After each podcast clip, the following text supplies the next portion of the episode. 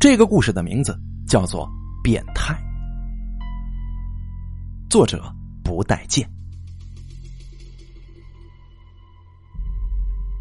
我是个变态。具体来说，现在偷偷潜入优子房间的我是个不折不扣的变态。夜里没开灯的房间显得非常幽暗，就着窗帘半掀半合透进来的月光。我看了一下优子桌子上的黑色方形小时钟，晚上八点十一分。今天是星期四，优子要上数学补习班，九点下课，坐公交车回到家大概是九点半。也就是说，我还有一个小时以上的安全时间，可以自由自在的待在优子的房间里。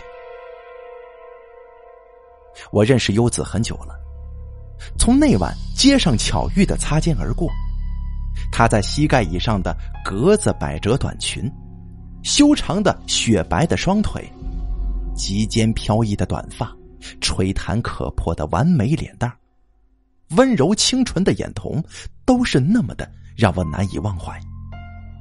尤其是从她每一寸肌肤所散发出来的青春气息。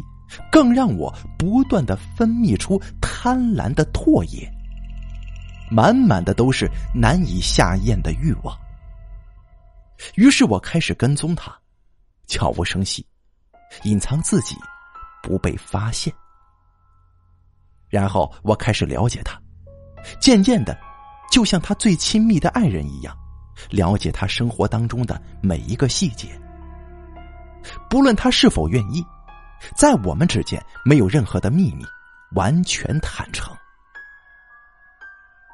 我知道他的数学不好，上数学课的时候总是用铅笔在课本上涂鸦。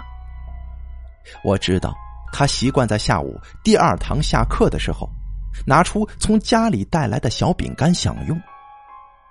我也知道，上个月他闹了好几天的肠胃炎。有一次上课的时候，他还忍不住举手去上厕所。我一路尾随着他到厕所。啊，这优子不愧是优子啊，就连拉肚子的时候那种噗噗的放屁声都是可爱极了呢。我甚至知道，他瞒着爸妈，偷偷交了一个染金发的小男朋友。他们会在每个礼拜一跟礼拜三放学之后。约在学校旁的偏僻小巷碰面。优子总是兴味十足的聊着上课时的种种趣事，但金发男却心不在焉，只顾着对还穿着学生制服的他毛手毛脚。优子虽然笑骂着，但却仍然的积极的响应着他的抚摸，让躲在转角处的我看的是血脉喷张。虽然衣衫凌乱的，跟他平常朋友师长面前装出的那种乖乖的形象有很大落差，不过这样偷尝禁果的优子，我也是相当的喜欢呢。我躺在优子的床上，柔软的枕背满是优子的香味。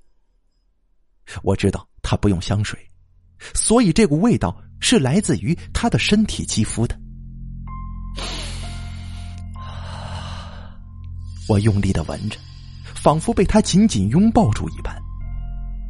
是啊，我已经不知多少次潜入他的房间了，每次都还是对他的床铺流连忘返。尤其在几个小时之后，换上睡衣的他会躺在我躺过的床上，我们就像是躺在同一张床铺上一起睡觉一样。想到这里。我就会非常的兴奋，非常非常的兴奋呢，兴奋到就连外头传来的脚步声都没有察觉。当我从优子床上惊吓跳起的时候，脚步声已经距离非常非常近了。我知道，外头的那个人已经走上楼梯，也许再走个四五步就能打开房门了。我根本无处可逃。我惊慌的瞥见优子半开着的衣柜了，门打开了，电灯也跟着一起打开。那个人走了进来。优子是个很重视隐私的女孩，所以她不在家的时候，她爸妈不会进她的房门，所以进来的人应该是优子。躲在衣柜的我看不到房间里的情况，屏住呼吸的我只能瞎猜，而心跳砰砰的我暂时想不出任何方法脱离这个困境。然后，瞬间，我就不需要猜，也不用想了，因为衣柜被打开了，是优子。我跟他四目相对，躲藏被发现的我，感觉就像是全身赤裸暴露一般难堪，脸上火辣辣的，脑中一片空白。完蛋了，我不知道该说什么，或者说能说什么，我只能傻傻的看着他发愣，一动也不动。他会把我当成变态吗？我会被当成罪犯吗？他会尖叫吗？他会报警吗？我需要制止他吗？我要先捂住他的嘴吗？他会挣扎吗？我需要用暴力吗？压制住他之后，我要逃吗？还是我的脑海当中就像是有道龙卷风在搅动般的暴走，但优子的反应却让我的思绪更加混乱了。他竟然没有理会僵在他眼前发窘的我，只见他若无其事的。从衣柜里拿出挂在我身旁的一件粉红色的连身睡衣。我的天哪！我睁着眼，张着嘴巴，看着他面对我，一颗又一颗的解开白色制服的纽扣，露出了鹅黄色的内衣。然后他褪下了格子百褶短裙，下半身只穿着跟内衣一样的鹅黄色小内裤。在穿上那件睡衣前的他，只穿着内衣内裤的他，为青春、肉体留下了最美好的注释。每一寸都是修长白皙、吹弹可破的完美。它就像是一株盛开的蓓蕾，充满诱惑的、香甜的。我忍不住，又极其难堪的吞了吞饥饿的口水。我知道，自己现在的表情一定很变态、很不堪，但优子却一点也不畏惧，有意无意的对我挑了挑眼，就转身躺到床上，躺在刚才那张我躺过的床上。孤男寡女的房间里，这个动作无疑是一个邀请。我明白了，一切都明白了。我以为自己这段时间躲藏的很好，但优子其实全都知道。他容忍我跟踪他，容忍我潜入他的房间，允许我分享他生活中的所有秘密。就像刚刚他毫无保留的在我面前赤裸的露出他的身体一般。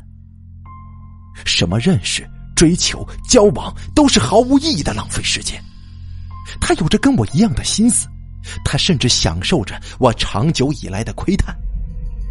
与其说我躲得好，不如说他演得好。我们就在偷窥跟暴露之间不断的供需。我的欲望需要他，而他又何尝不是如此呢？可爱的优子一直都不像他外表那样的天真清纯呢。于是我走出衣柜，走到了床边。